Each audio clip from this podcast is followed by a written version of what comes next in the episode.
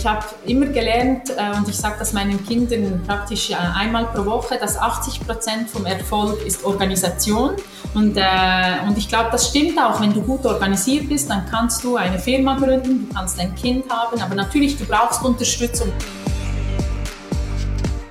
Ja, herzlich willkommen zu einer neuen Ausgabe des Leaders 21 Leadership Podcast.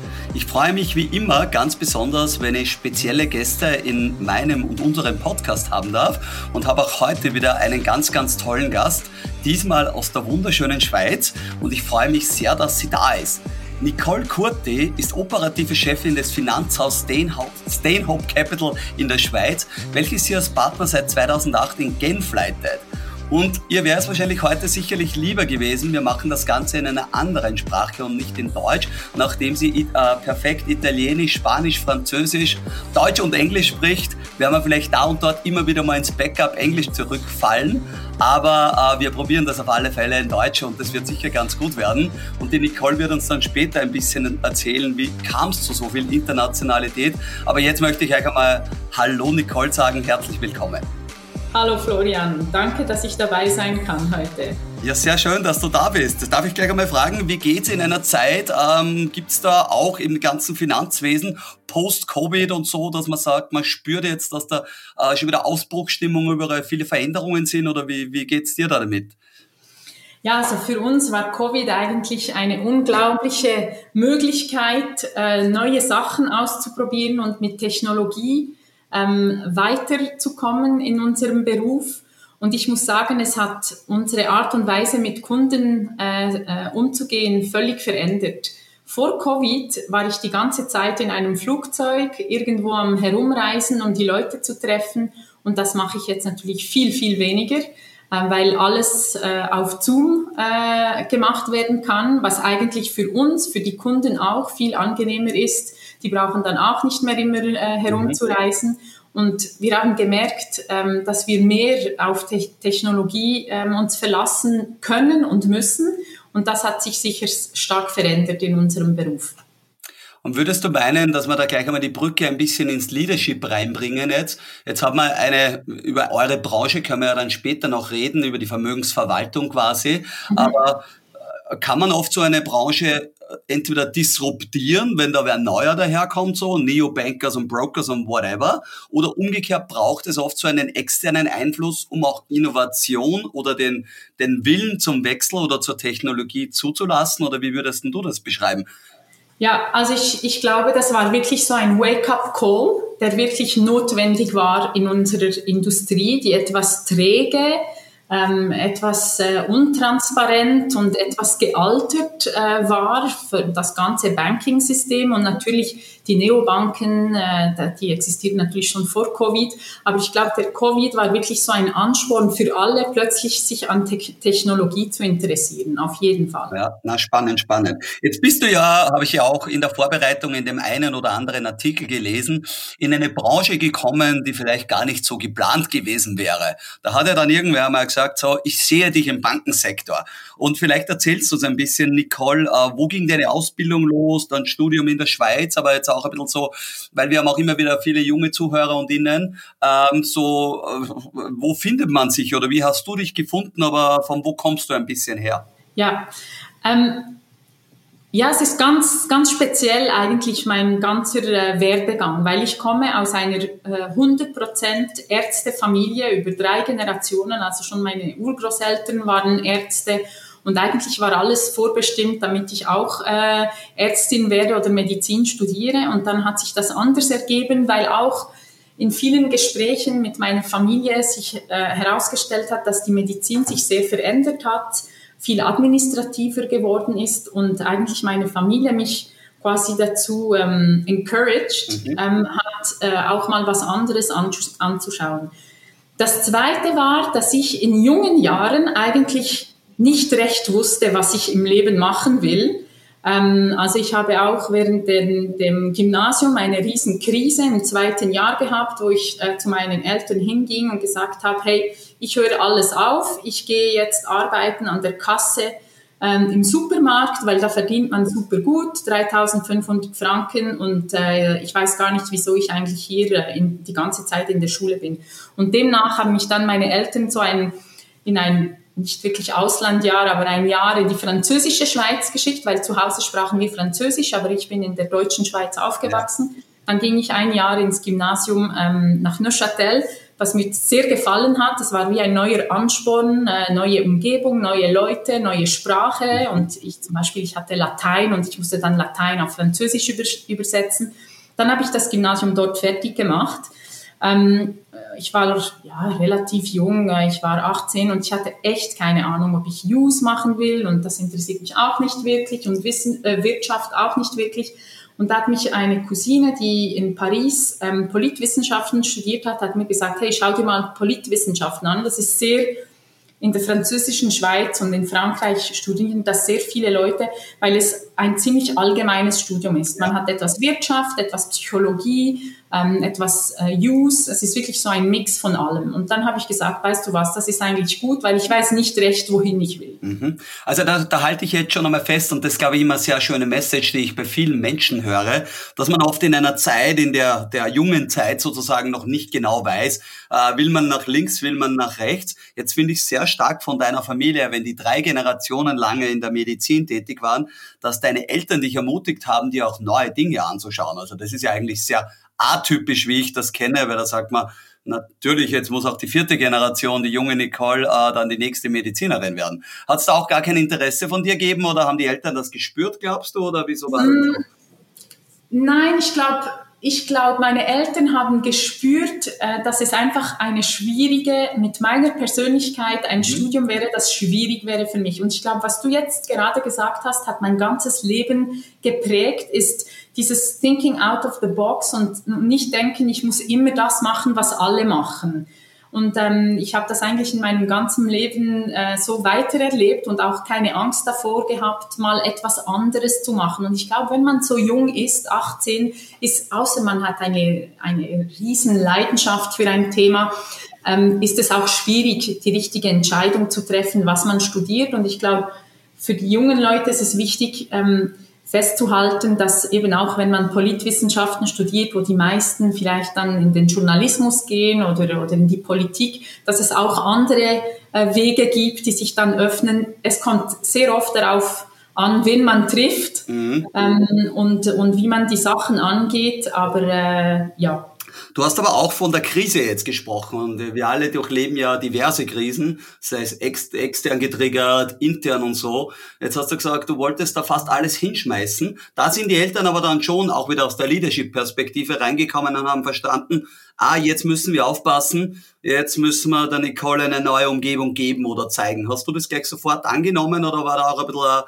äh, Widerwille da oder wie, wie ist da gegangen? Nein, ich glaube, da waren sehr lange Diskussionen da, ob ich äh, ins Ausland äh, gehen möchte. Ich war damals äh, 15 äh, und ich fand das dann etwas jung für mich selber. Ich bin ein Einzelkind. Ähm, mein Vater ist gestorben, als ich, äh, als ich sehr jung war. Und äh, eigentlich habe meine Mutter und, und meinen no neuen Vater, also der ist schon seit äh, sehr vielen Jahren mein Vater, aber ich fand das dann etwas schwierig, mir vorzustellen, ganz weg ja. von meiner Familie zu sein und deshalb schlussendlich diese Lösung nach Neuchâtel zu gehen, wo ich hinpendeln konnte, ist eine Stunde von Bern. Ähm, ein, neues, eine neu, ein neues Umfeld in einer anderen Sprache, das hat mich ziemlich motiviert, ja. Okay, das war so. Und das fand ich toll, dass meine, meine Eltern eben, wie du sagst, dort Leadership gezeigt haben und gesagt haben, hey, da ist ein Problem und wie können wir Lösungen finden, damit du trotzdem äh, dein, dein Studium weitermachen kannst. Mhm.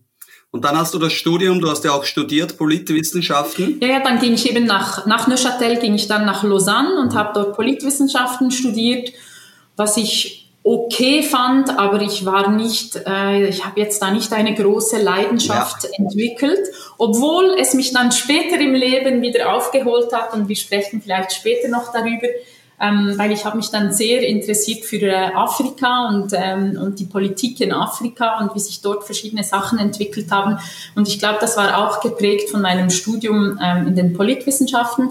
Und das Zweite, was mich sehr geprägt hat in diesem Studium, war ein Professor, den ich hatte, äh, der uns wirklich gelernt hat, nie zu glauben, was man dir sagt, sondern immer alles zu hinterfragen und zu überprüfen, ob eine Message, eine Statistik, die man dir zeigt, auch wirklich wahr ist. Mhm. Das habe ich dann äh, mitgenommen ähm, von diesem Studium, aber ansonsten habe ich wieder nicht eine große Leidenschaft dafür entwickelt. Ja sehr spannend, weil ich glaube, das hört und sieht man immer wieder mal, dass man in dem, in der Phase, in dem Alter oder auch irgendwo gar nicht so die Leidenschaft hat, aber trotzdem Dinge rausnehmen kann, die im späteren Leben dann wiederkommen. Und jetzt natürlich sehr spannend, dass du sagst, äh, den Double Check oder den, den, ja, den Proof, äh, of Evidence irgendwie zu machen, weil ich in, der, in Zeiten wie diesen, allein in der Vermögensverwaltung, was ich immer für Statistiken und Anlageberatungsvorschläge bekomme, wo ich mir selbst denke, ich glaube, die Personen tendieren und neigen in dieser Social Media schnellen Welt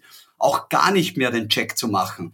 Ist das jetzt irgendwas äh, auch, wo du meinst, in eurem Beruf ist natürlich noch mehr notwendig als wie anderswo, aber generell, dass wir uns, wir, wir Menschen uns da ein bisschen verlieren jetzt, äh, diese oberflächliche, schnelle Kommunikation und äh, wie siehst du das, wenn du das ein bisschen vergleichst? Du bist doch der, der den Double-Check macht gegenüber vielen anderen. Ja, genau. Ich glaube, das ist wirklich ähm, äh, ein absolut zentrales Thema. Die Frage, warum? Why are we doing something?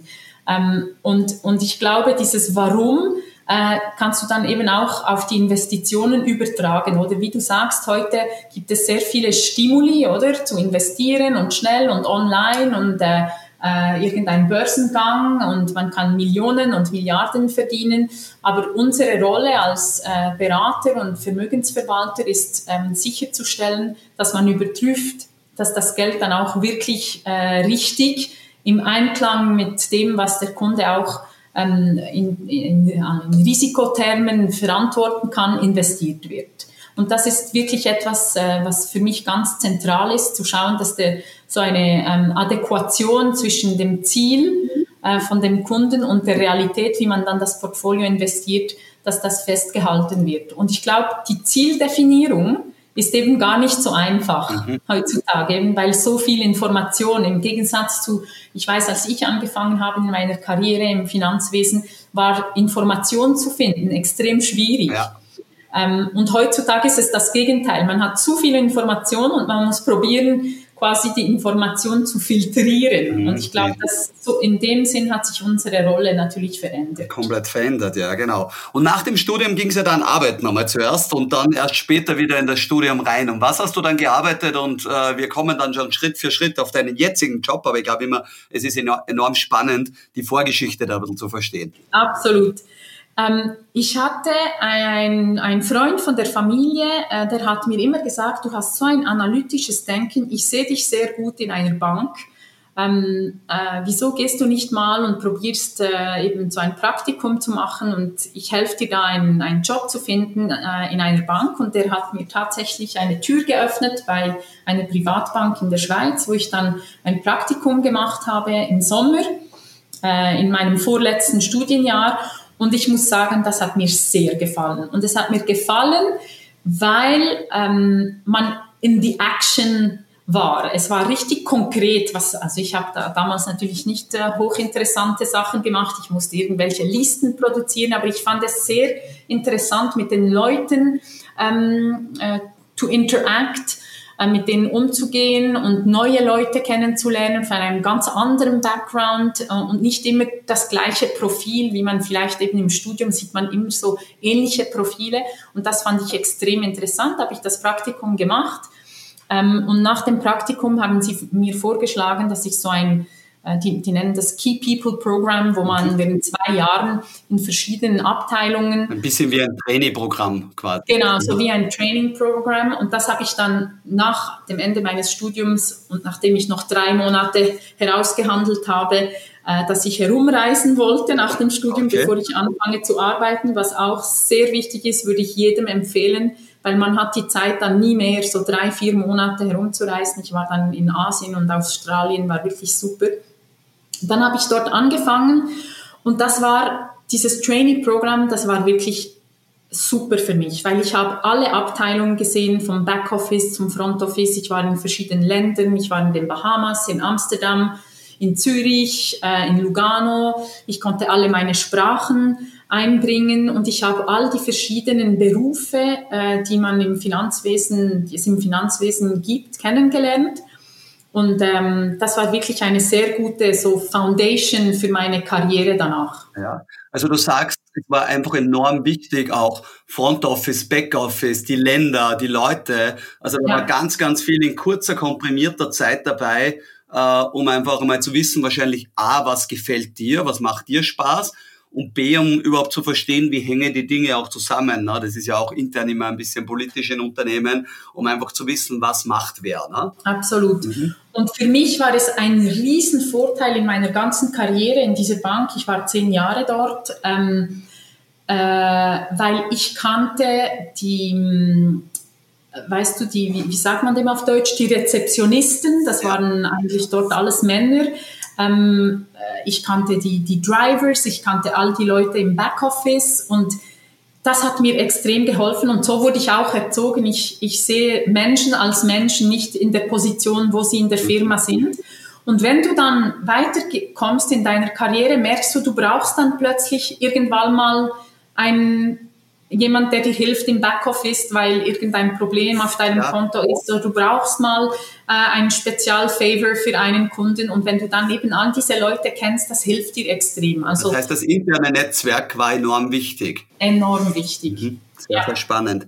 Und die, war die Bank dann damals, war das in der Schweiz oder warst du da im Ausland? Du warst überall unterwegs, habe ich verstanden. Ich war überall, am Ende war ich dann in der Schweiz, mhm. in, äh, in Genf, ja. In Genf dann am Ende gewesen und so. Und dann hast du ja, jetzt stelle ich mal so vor, in der Karriereleiter ist da in die fünf Jahre schon ein bisschen nach oben gegangen, eine solide Position und dann hast du dich dann aber trotzdem irgendwie entschieden, so, ich gehe jetzt nach Spanien, nach Barcelona an die Essade und mache dort noch einmal einen MBA, weil mir gerade so langweilig ist und so.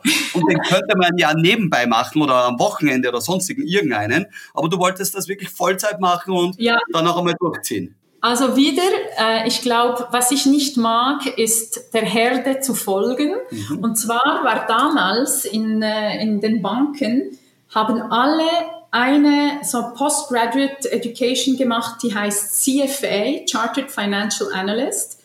Und ich habe mir dann gesagt, wenn das jeder macht, also wirklich jeder Junge, der aus der Uni kam, hat das CFA gemacht. Wenn das jeder macht, wie kannst du dich dann differenzieren? Dann sind ja alle gleich. Dann hast du am Ende, alle haben die gleiche Ausbildung, alle haben das gleiche, irgendwie die, die gleiche Kultur. Ich will was anderes machen. Mhm. Und dann habe ich mich eben interessiert. Ich hatte einen Freund, der hat ein MBA in äh, Columbia gemacht.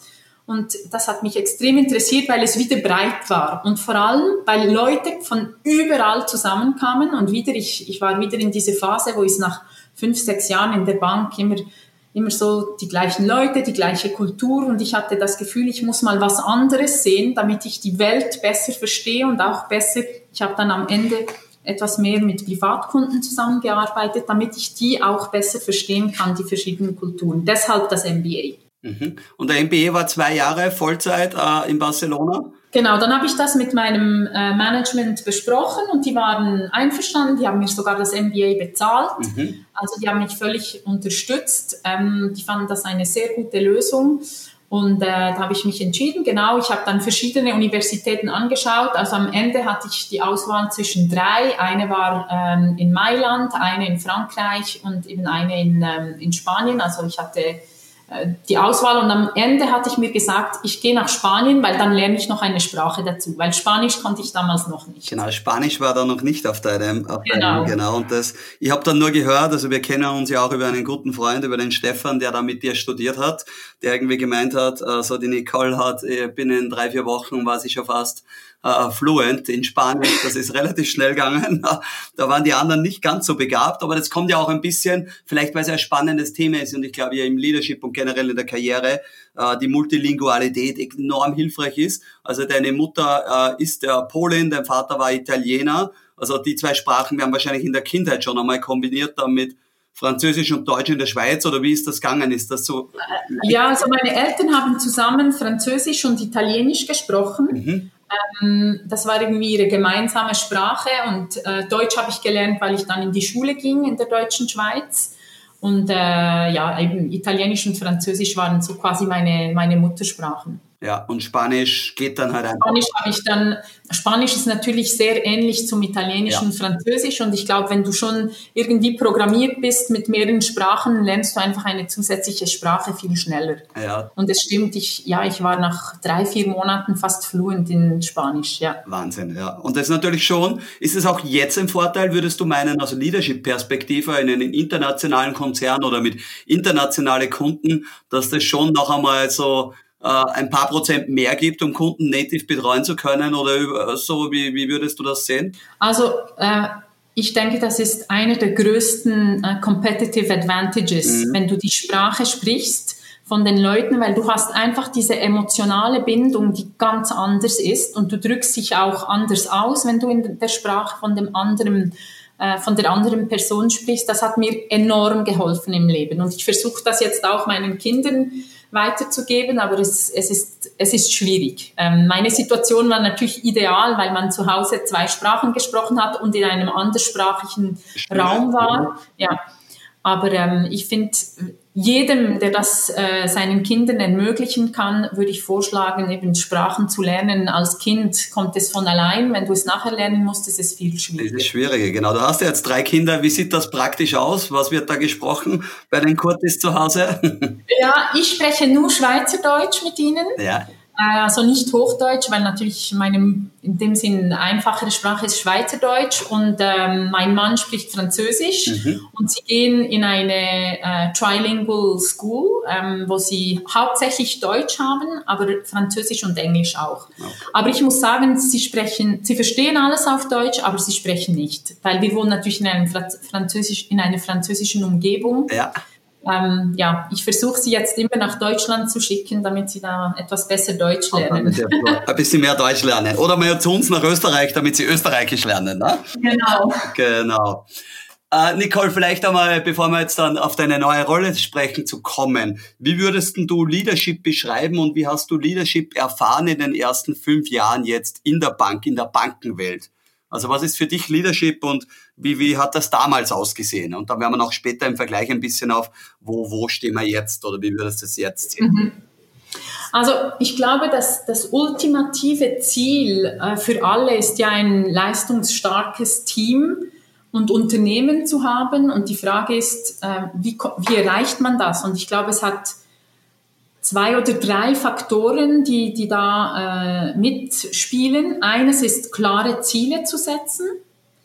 Ähm, das andere ist, ein, ein wohlwollendes Leadership zu haben ähm, und dass man gerecht, also die Fairness, äh, wie man die Leute behandelt, ist sehr wichtig im Leadership. Mhm. Ich habe ein, ein Video gesehen, mal in einem Leadership-Kurs, das mich äh, sehr beeinflusst hat. Und zwar waren das zwei Affen, ähm, die mussten ein, ein, äh, ein, eine Aktivität machen und als Belohnung bekamen sie dann etwas. Und der erste Affe macht die Aktivität und bekommt dann eine Gurke.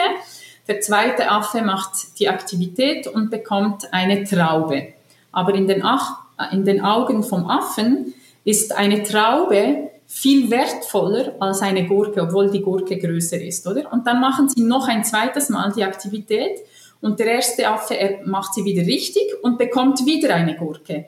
Aber dann nimmt er die Gurke und schmeißt sie weg, oder? Mhm. Weil er ist nicht mehr zufrieden. Das erste Mal war er zufrieden mit der Gurke, aber weil er gesehen hat, dass sein Kollege eine Traube bekommen ja. hat, fand er das ungerecht und er hätte auch lieber eine Traube gehabt. Und das hat mich wirklich sehr geprägt mhm. ähm, im Leadership. Ich glaube, man muss verstehen, was die anderen erwarten was für die anderen wichtig ist, dann, dann kann man wirklich gutes Leadership äh, erreichen. Das heißt aber auch sehr individual führen, oder würdest du sagen? Ne? Du musst schon dein Gegenüber dann wirklich auch kennen und Empathie zeigen, damit du auch das wirklich verstehst, was wer möchte, oder? Genau, weil ich denke, ähm, wenn man die anderen nur so behandelt, wie man selber mhm. behandelt werden möchte, dann denkt man, es ist vielleicht gut, weil das ist unsere Vision von der Sache. Aber jeder sieht das Leben anders, jeder hat seine anderen Prioritäten. Deshalb ja, im Leadership gehört es dazu, dass man den anderen versteht, äh, manchmal auch die andere Kultur, die andere Sichtweise um dann quasi deinen, deinen Diskurs anzupassen. Ja.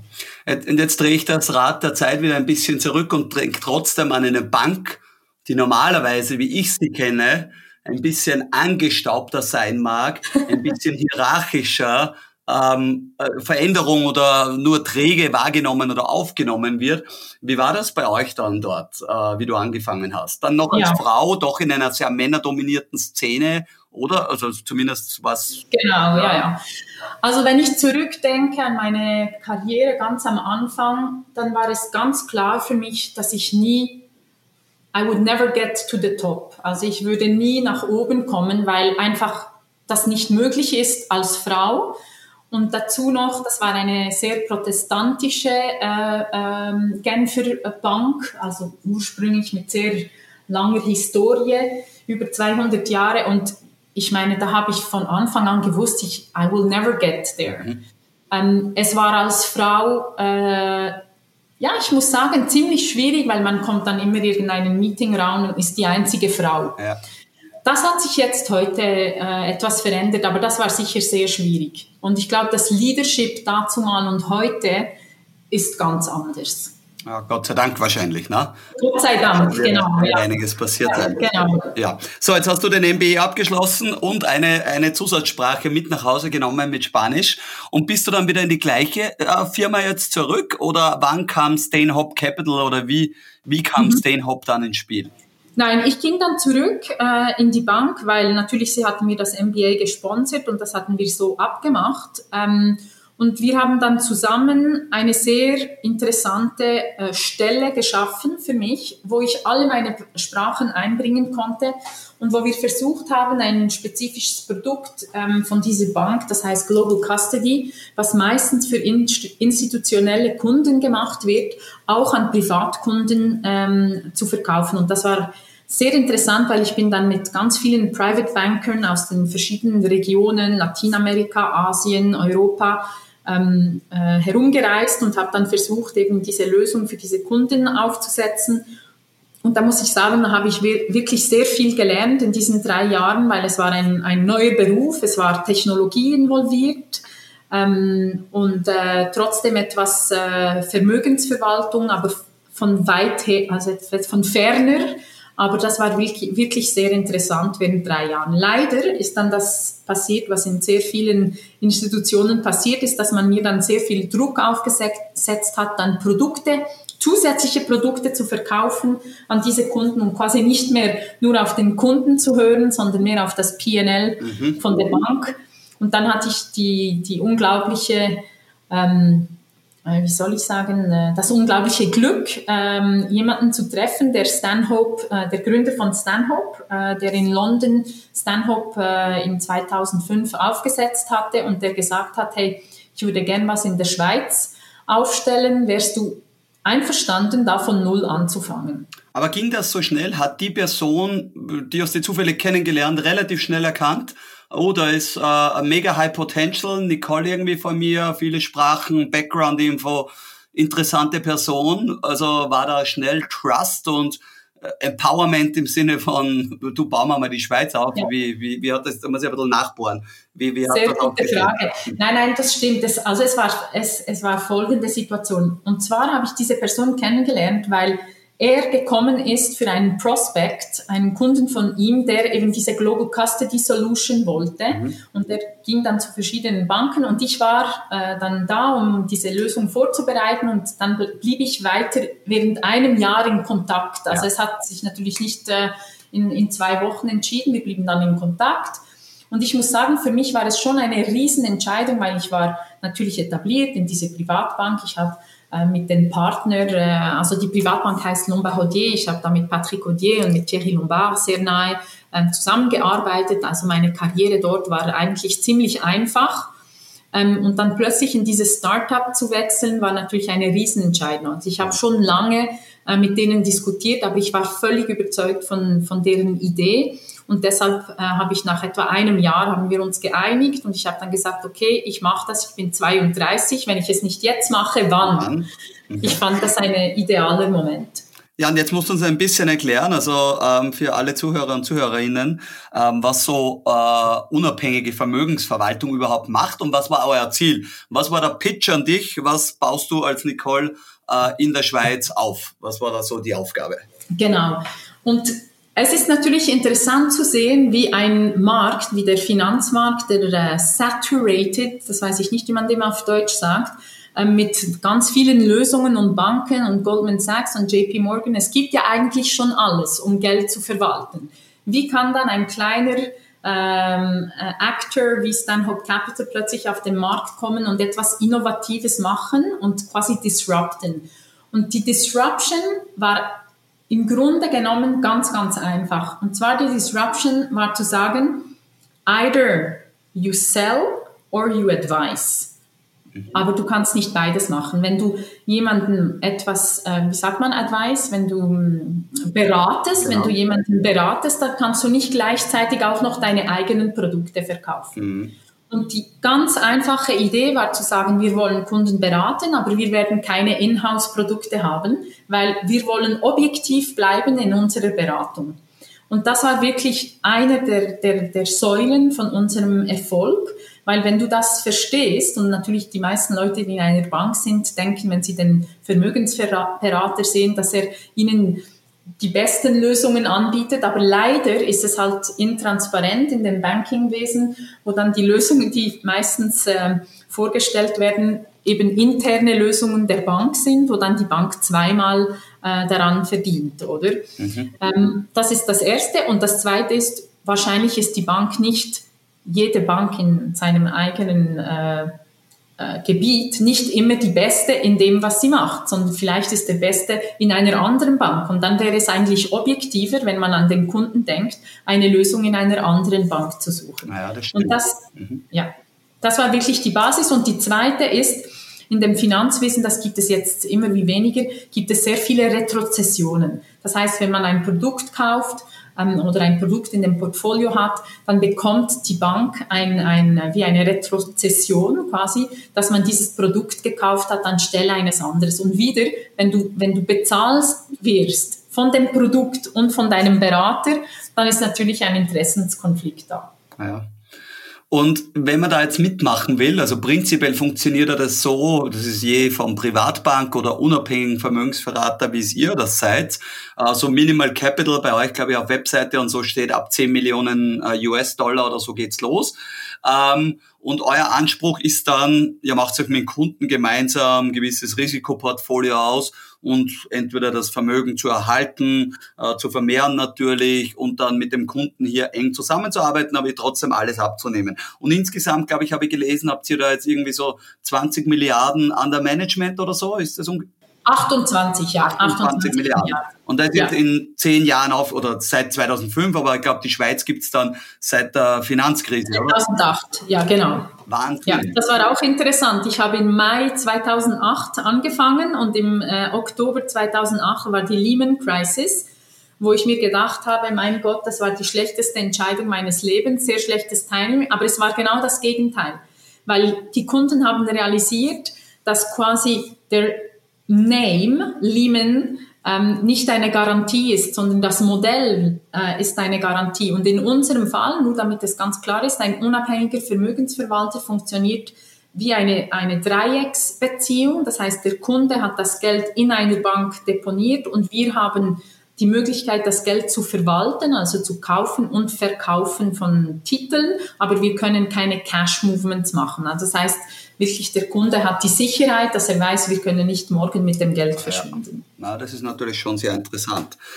Und 2008 jetzt begonnen, du hast vorher das Wort Startup schon in den Mund genommen. Das ist ja ein bisschen wie Startup. Du jetzt in der Schweiz bitte aufbauen. Wie hast du das angegangen? Hast du dir Ziele gesteckt? Hast du die ersten Mitarbeiter und ihnen eingestellt? Hast du Kunden von der alten Bank oder irgendwo die ersten Kunden versucht anzuborden? Wie geht man sowas an?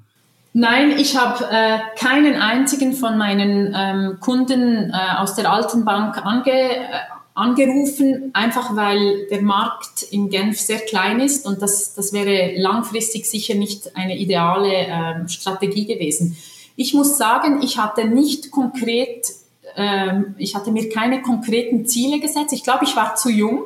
Mhm. Ich habe äh, Learning by Doing gemacht. Ähm, ich musste ein Büro mieten, ich musste einen Server installieren, ich musste ganz Sachen machen, die ich noch nie in meinem Leben mir überhaupt äh, überlegt habe. Mehrwertsteuer äh, und, und Saläre zahlen, Leute einstellen. Ich hatte noch nie in meinem Leben jemanden eingestellt. Und ich habe dann das wirklich einfach Learning by Doing gemacht, ähm, auf meine Menschenkenntnis vertraut. Und die erste Person, die ich angestellt habe, das war zwei Jahre später. Also ich habe eigentlich bei zwei Jahren, weil ich allein, ich konnte natürlich mit meinen Kollegen in London, sie waren etwa zehn Leute, habe ich da ähm, interagiert, aber in Genf war ich allein und die erste Person, die ich eingestellt habe, war eine Frau, obwohl ich in meinem Kopf, da ich aus einer Männerwelt, Bankenwelt kam, habe ich mir immer gedacht, ich werde nie eine Frau einstellen, weil in, in dem Finanzwesen gibt es ja nur Männer. Ja. Und per Zufall hat sich ergeben, das war eine Frau, sie ist immer noch mit mir. Super. Es sind jetzt elf Jahre, wo wir zusammen arbeiten und, ähm, und das war wirklich eine große Erfolgsstory für uns beide. Und äh, ja, dann habe ich langsam aber sicher habe ich äh, das gelernt, wie man das macht, wie man mit Leuten umgeht, wie man Kunden akquiriert. Und ähm, ja, ich bin äh, sehr glücklich über äh, die Entscheidung, die ich damals getroffen habe. Und aber fairerweise muss man ja sagen, so von dem Unternehmertum und so hattest du ja wenig bis gar keine Ahnung. Du hast das gesagt, alles Learning by Doing machen müssen. Hattest du auch ein bisschen Angst oder großen Respekt oder oft auch vielleicht Zweifel dann? Du hast gerade gesagt, Lehman Brothers, also Big Financial Crisis, ähm, und du stehst da jetzt irgendwie da, was aufbauen, hattest den sicheren Job. Hattest du irgendwo so ein bisschen, man sagt ja oft so, Sicherheit ist auch wichtig, wenn man Dinge, Dinge baut, auch im Leadership oft, dass man weiß, man hat die Freigaben, man kann Dinge probieren. Das hattest du jetzt wahrscheinlich von London, von Stanhope, aber äh, hat da deine Familie oder wer, wer war wichtig in der Zeit auch? Weil du brauchst ja auch irgendwen zum Reden und zu reflektieren. War das wirklich eine gute Entscheidung oder hast du es immer gewusst?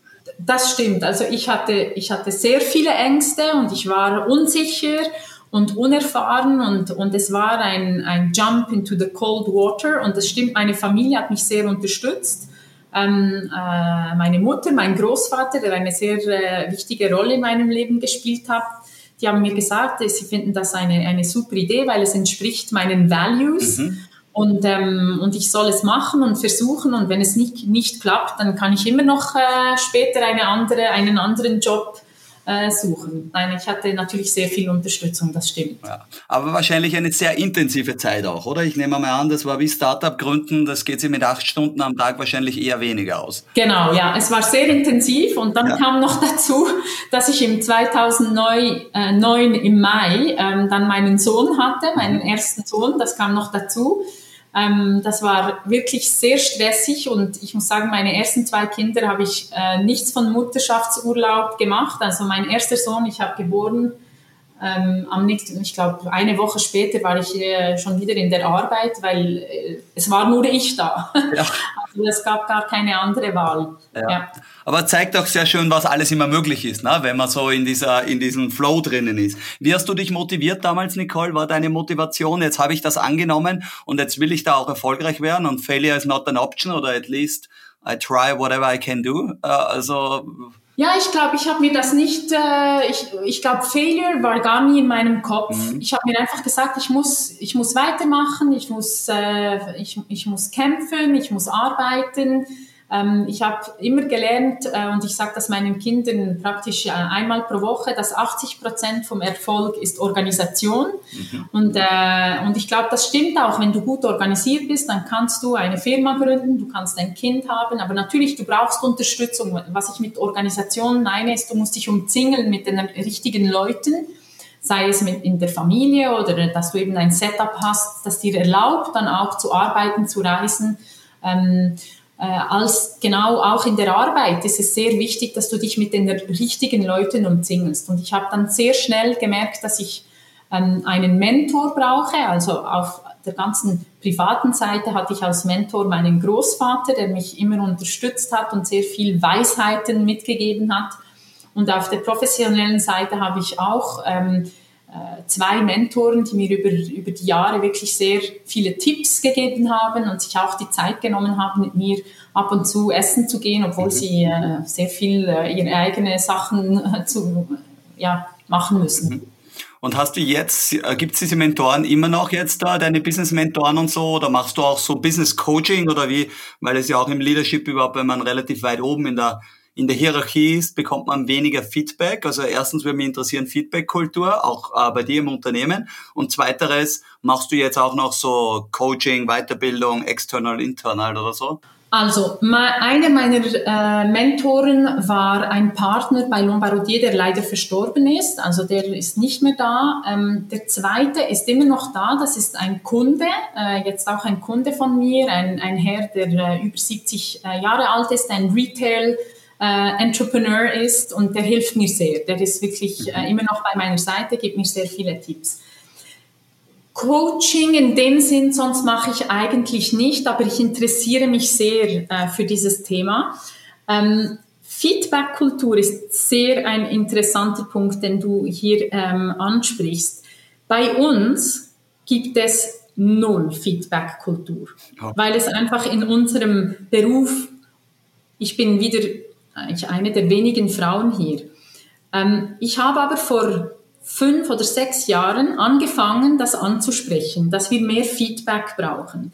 Und ich habe dann vorgeschlagen, dass wir diese, weißt du, man macht immer diese Year-End Performance Reviews. Ja. Ich habe gesagt, okay, super, aber wieso machen wir es dann nicht 360? Das heißt, der Angestellte kann dann auch eine Review über dich als Chef machen.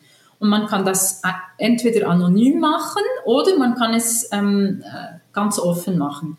Und da war eine riesige Resistenz von meinen Kollegen, das zu machen. Und ich habe dann beschlossen, äh, dass ich das in der Schweiz trotzdem machen will. Also wir sind in der Schweiz ein Team von 15 Personen. Mhm. Ähm, und ich habe das eingeführt und ich finde das absolut genial. Und alle Leute, die mit mir arbeiten, natürlich in den Teams dann äh, darunter auch, die finden das auch, äh, sie sehr viel gelernt haben von dem. Ja, also ich glaube auch, würde ich wahrscheinlich 100% unterschreiben. Man sagt ja immer Feedback-Kultur oder Feedback is a gift, also ganz, ganz wichtig, dass es die gibt und die hast du in der Schweiz eingeführt. Ähm, arbeitet ihr auch, jetzt hast du von Performance Reviews gesprochen, äh, so individuelle Ziele, sind es Gruppenziele, weil äh, das ist ja auch oft eine Diskussion in Unternehmen, dass man eigentlich als Gruppe die Ziele schaffen muss, weil individuell ist immer nur schwierig, äh, dann wird die eine Person incentiviert, die andere nicht. Wie, wie arbeitet ihr da? Äh, wir arbeiten mit beidem. Wir haben Gruppenziele, ja. also wir haben Ziele für die Firma, die wir uns als Firma setzen. Wir haben dann Gruppenziele für die verschiedenen Abteilungen. Also wenn du ein Portfolio Manager bist, hast du nicht das gleiche Ziel, wie wenn du eine, auf der Middle Office, äh, Back Office Seite bist. Und dann hast du individuelle Ziele in deinem Team. Mhm. Ja. Und werden die mehrmal, mehrmals wie einmal im Jahr reviewed oder ist einmal im Jahr Review oder? Also in, äh, in dem Rest der Gruppe machen sie es nur einmal im Jahr, weil sie finden, das braucht viel Zeit und es ist sehr äh, aufwendig und es bringt nicht sehr viel. Ich mache es zweimal im Jahr. Ah, okay, ja. Ähm, weil ich finde, ähm, eben wenn es ist wichtig, obwohl wir haben eine sehr offene äh, Beziehung eigentlich mit all den Angestellten, aber ich finde es wichtig, dass man sich manchmal die Zeit nimmt und sich hinsetzt und sagt so, jetzt sprechen wir mal konkret über die Ziele, über wie du dich fühlst wie du dich einfügst in das Team für Neuangestellte. Und das machen wir zweimal im Jahr. Okay. Und wie würdest du das jetzt sagen, Nicole, jetzt die nächsten Generationen, Millennials, Generation Z, ähm, werden auch einmal irgendwann äh, in, in eure Reihen vor, vordringen und du wirst junge Mitarbeiter und Mitarbeiterinnen anstellen und so. Spürst du da, wollen die was anderes? Spürst du einen um, wie sagt man, einen Wechsel auch in dem Ganzen? Muss man sich als Bank oder als unabhängige Vermögensverwalter auch verändern, um die nächsten Talente noch anzuziehen? Oder kann man sagen, bei uns war das ja immer sehr traditionell, wir können uns es leisten, traditioneller zu bleiben? Wenn ich das Leadership heute vergleiche mit vor zehn Jahren, ist es eine andere Welt. Es ist, es ist wirklich ganz anders. Du kannst, ich sehe auch in meinem Team, ich habe Leute aus den Babyboomers, ich habe Leute aus der äh, Millennials oder Generation X, du gehst es ganz anders an.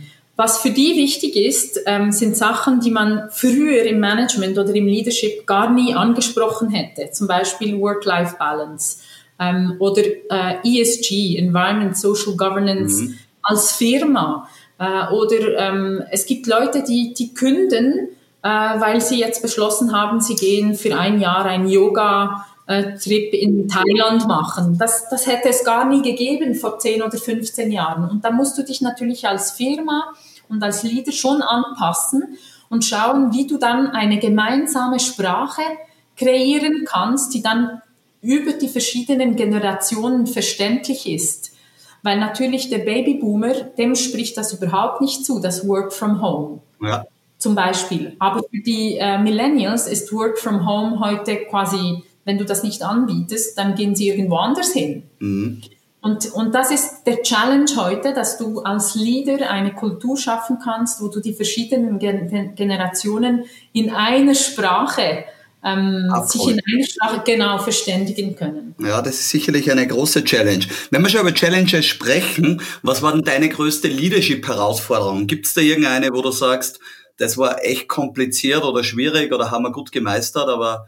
Ähm, ja, also sicher ähm, eine Herausforderung ist, äh, wenn man jemanden entlassen muss. Also mhm. ich, äh, ich finde, das ist immer wieder, es tönt vielleicht etwas, äh, etwas banal ähm, äh, als Antwort, aber ich finde, das ist wirklich als Leader immer eine, eine Herausforderung, weil eben auch der menschliche Aspekt dazu kommt. Eine zweite Herausforderung in meinem Fall, würde ich sagen, ist Innovation und Technologie mhm. ähm, in diese träge, ja. etwas, ähm, wie, wie hast du vorher gesagt, verstaubte Finanzwelt hereinzubringen. Und das finde ich etwas schwierig. Erstens, weil das Thema äh, neu ist und zweitens, weil ich eine Frau bin. Ich glaube wirklich, die zwei Sachen kombiniert kreiert ziemlich viel Resistenz ähm, und das ist eine echte Herausforderung. Mhm.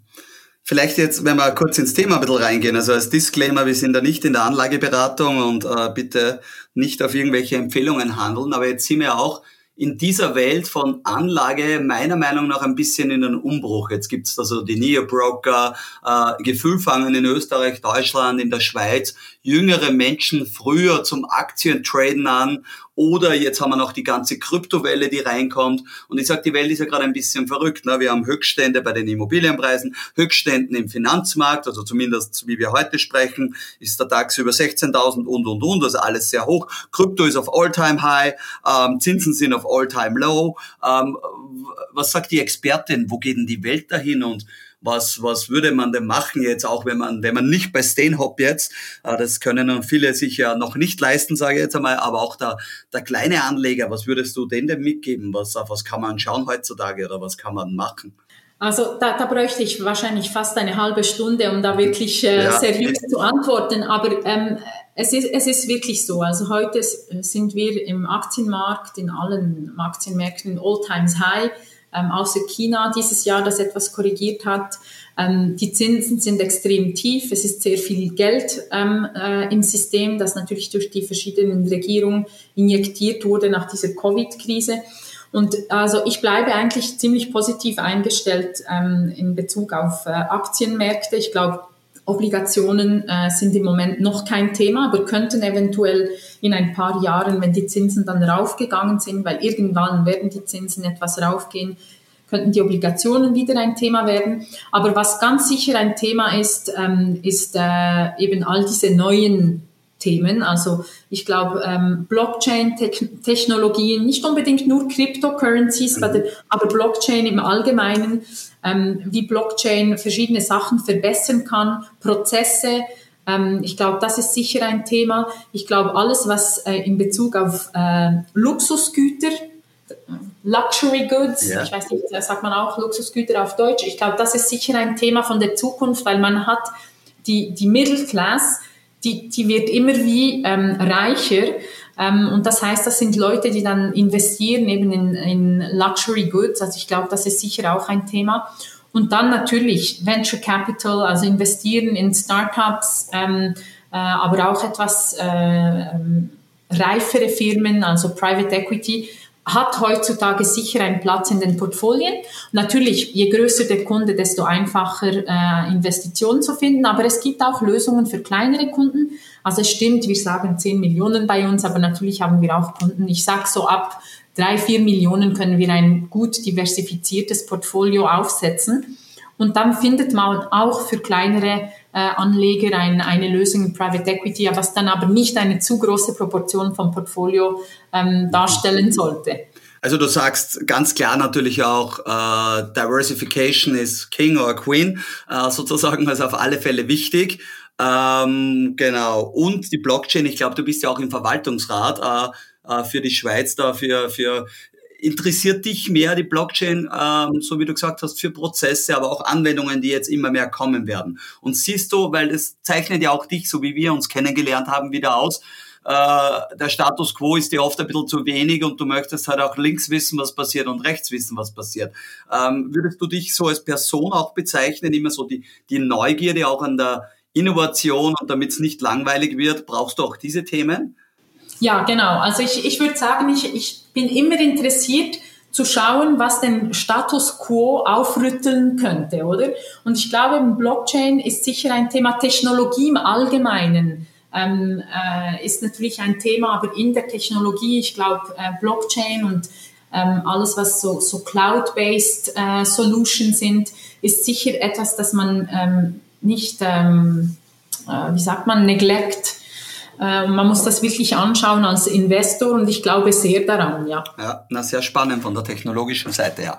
Und wenn du jetzt sagst, ähm, 2008 begonnen, die Zeit vergeht ja sehr schnell, sind schon wieder 13 Jahre her. Was waren denn so die Top Learnings oder wo du sagst, das ist mir erst im Nachhinein bewusst worden oder das war ganz richtig, das würde ich so wieder machen. Du hast paar so allgemeine Themen gesagt. Das Reisen war sehr, sehr gut für dich. Die Sprachen waren enorm hilfreich. Du hast Mentoren gefunden, in der Familie ein bisschen gehabt. Aber was gibt's noch? Ein, zwei, drei Dinge, die du irgendwo teilen kannst, wo du sagst, das war einfach enorm wichtig, die man weitergeben kann? Ich glaube, ähm, eben offen zu sein, mit allen Leuten von jedem Background ähm, mhm. äh, zu sprechen, auszutauschen und zu hören. Ich glaube, man muss, ähm, was ich über die Jahre sehr viel ge gelernt, sehr gelernt habe, ist, dass man zuhören muss, ähm, weil man kann sehr viel von Leuten lernen, die aus anderen Welten, Backgrounds kommen und wenn man das dann alles zusammenfügt, ähm, findet man dann plötzlich einen Weg für sich. Aber ich glaube, es ist sehr wichtig, dass man eben Sachen von, von allen Horizonten aufnehmen kann. Und ich habe zum Beispiel, äh, mein Mann ist ursprünglich aus Afrika und ähm, wir haben sehr viel, äh, wir sind sehr viel gereist in Afrika, äh, in Kamerun und ich habe sehr viel gelernt auch von dieser afrikanischen Kultur, ähm, die ganz anders ist und ein ganz andere Approach hat zum Leben und ich glaube, das, das hat mich sehr geprägt in all diesen Jahren. Was wäre da sowas? Was wird da speziell einfallen von der afrikanischen Kultur? Also der, zum Beispiel der Respekt. Ähm, man respektiert wirklich ähm, den Nächsten. Äh, es ist wirklich eine ganz andere Form von, von Respekt. Äh, man sagt manchmal die Sachen nicht so direkt, wie man es bei uns sagen mhm. würde. Man respektiert auch die älteren Leute äh, und deren Weisheit in dem Sinn ähm, mehr. Und ich glaube, man hört einander mehr zu. Also mhm. diese Palabern, wie man ja in mhm. Afrika sagt, wirklich dieses Austauschen, was manchmal ewig ist. Also das ist dann der Nachteil. Ja. Sie kommen dann nie zu einem, einem Schluss, mhm. oder? Bei uns muss man dann irgendwann mal vorwärts machen. Aber ich finde das sehr interessant, dass man lernt, sich ein, einander zuzuhören. Mhm. Ja, auch das aktive Zuhören. Ja, sehr, sehr spannend. Ne? Gerade mhm. jetzt mit deinem ganzen Hintergrund und der Internationalität da natürlich super viel gesehen. Ich habe am Schluss immer ein paar Fragen dabei, Nicole, die so ein bisschen in die, was heißt, in die private Richtung reingeht, aber wo wir auch immer noch was lernen können. Ich habe da einmal stehen, welches Buch oder welche drei Bücher haben dein Leben verändert? Gibt's da von dir ein paar so Lieblinge, die wir teilen können mit unserer Community? Ja, gute Frage. Also es hat ein Buch, das ich äh, vor kurzem gelesen habe, das heißt Everybody Lies from, from uh, Seth Stevens Davidowitz. Mhm. Ähm, und das ist sehr interessant. Ich weiß nicht, ob du das kennst, aber Nein. Ähm, wenn du denkst, du bekommst wirklich ehrliche Antworten von den Menschen, dann musst du dieses Buch lesen, ähm, wo man quasi, äh, wo er Big Data, also er ist ein Ex-Google-Typ, äh, ähm, der dann Big Data anschaut und schaut, was wirklich die Leute auf Google suchen, was sind die Megatrends und, und was sind die Likes auf Facebook slash Meta äh, neu mhm. und was entdeckt man da für Muster, was denken die, die Leute wirklich. Also es hat einen Teil, der ist sehr äh, empirisch, aber der Rest von dem Buch ist wirklich interessant zum, zum Schauen, wie die, die Personen quasi dir nicht vis-à-vis -vis immer die Wahrheit sagen können. Man versucht dann immer, das etwas zu verschönen und ins bessere Licht zu rücken. Ja, ja, also ja. ein interessantes Buch. Dann ein anderes Buch, das, das ich schon vor sehr vielen Jahren gelesen habe und ich auch oft verschenke, ist das Startup Nation. Ich weiß nicht, ob du das kennst. Das kenne ich, ja. ja, mhm. und Paul Singer, das, die, das beschreibt ja die Startup Nation Israel und wie es möglich ist, dass in so einem kleinen Land so viel Unternehmertum ähm, zu finden ist. Und das finde ich auch ein sehr interessantes ähm, Buch, wo man sehr viel mitnehmen kann. Und vielleicht das letzte Buch, das etwas vielleicht persönlicher ist, ist das ähm, Things Fall Apart. Ist ein sehr altes Buch von Chinua Achebe, das ist ein nigerianischer Schriftsteller, mhm. ähm, das aber weltweit äh, übersetzt wurde und gelesen, ähm, wo er quasi analysiert, wie eine traditionelle äh, Gesellschaft, das sind die Igbus in, in Nigeria, zusammengebrochen ist durch äh, die Ankunft der Missionäre und der ganzen Kol Kolonial Kolonialisierung. Entschuldigung. Mhm, kein Problem. Ähm, und ich finde das sehr interessant, weil wenn man das zurückbringt auf Leadership, dann schaut man eben, wie das Change Management, wie wichtig die Kommunikation ist und wie wichtig es ist, auch zu respektieren, wie gewisse Leute denken und organisiert sind und dann das Change Management vielleicht mit etwas ähm, äh, sachte einzuführen, quasi. Mhm. Das finde ich immer sehr interessant. Sehr spannend. Wir haben auf alle Fälle alle drei Bücher in den Shownotes natürlich verlinken, sodass sie auch leicht zu finden sind. Nicole, gibt es einen Kauf unter 100 Euro in den letzten zwölf Monaten, der dein Leben positiv beeinflusst hat? Ähm, ja, und zwar war das ein Mittagessen mit äh, Sebastian Brack. Das war ein, ein Co-Student, ein Freund von der Uni, der Politwissenschaften hat, gemacht hat mit mir, und Corinne Momal Vanyan, die Direktorin von der Kofi Annan Foundation. Ähm, und wir gingen zusammen Mittagessen, weil äh, sie suchen jemand ähm, als Special Advisor, um ihnen zu helfen, ähm, quasi die Strategie und, die, und etwas Fonds für die Kofi Annan Foundation äh, zu finden. Und das muss ich sagen, hat wirklich in den, das war vor etwa sechs Monaten, das hat mein Leben verändert, weil dort fühle ich, dass ich dann wieder meine, mein Know-how aus der Finanzwelt einbringen kann, aber für einen guten Zweck, weil das Ziel von der Kofi Annan Foundation ist, es hat zwei Ziele, also Kofi Annan ist ja vor drei Jahren gestorben, aber es hat zwei Ziele. Eines ist, ähm, äh, die Demokratisierung bei ähm, Elections in Afrika zu unterstützen durch mhm. Technologie. Und das zweite ist das Youth Empowerment, also mhm. junge äh, Leaders äh, in Afrika zu unterstützen. Und da muss ich sagen, das ist für mich eine, eine Ehre, dass ich dort mitmachen kann ja. und irgendwie mein Know-how zurückgeben kann. Ja, sehr gut. Sehr, sehr schöne Antwort. Ja. Würde es jetzt die Möglichkeit geben, an dein 18-jähriges Ich einen Tipp zu geben, Nicole? Was wäre? okay, ich würde sagen äh, zwei oder drei Tipps. Erster Tipp: Always ask why. Also warum? Mhm. Die Frage why ist wirklich sehr wichtig. Mhm. Der zweite Tipp, ähm, den habe ich von meinem Großvater mitgenommen und der hat mein ganzes Leben sehr positiv geprägt, ist Schlaf darüber. Das heißt, man soll Entscheidungen E-Mails, Briefe nie sofort schreiben, sondern eine Nacht darüber schlafen, weil wenn man sie am nächsten Tag durchliest oder sich Gedanken macht, würde man es immer etwas anders, etwas nuancierter formulieren. Mhm. Und das hat mir sehr oft ähm, geholfen, Fehler zu vermeiden. Und der letzte Tipp, glaube ich, ist ein Mentor zu haben im Leben. Vielleicht mhm. privat und professionell, weil das, das kann einem wirklich Druck abnehmen, wenn man als 18-Jähriger eben nicht weiß, äh, wo rechts leben. Äh, und wenn man dann weiß, man kann sich auf jemanden verlassen, der viel Erfahrung hat ähm, und einem Tipps geben kann, das hilft. Ja, vor allem beim Tipp 2, das kann ich auch nur unterstreichen. Ich bin schon einer, ich schreibe die E-Mail sofort, ich schicke sie aber nicht ab. Und wie du richtig gesagt hast, am nächsten, weil so kann ich die Emotion rausbringen aber am nächsten Tag, ich baue die E-Mail dann ganz um und entschärfe sie in 99 Prozent der Fälle. Genau, ich mache das auch immer so. Ich schreibe ja. sofort, weil dann genau. werde ich meine Emotionen los, aber ich überarbeite es dann einen Tag später. Ja. ja, genau, genau, richtig.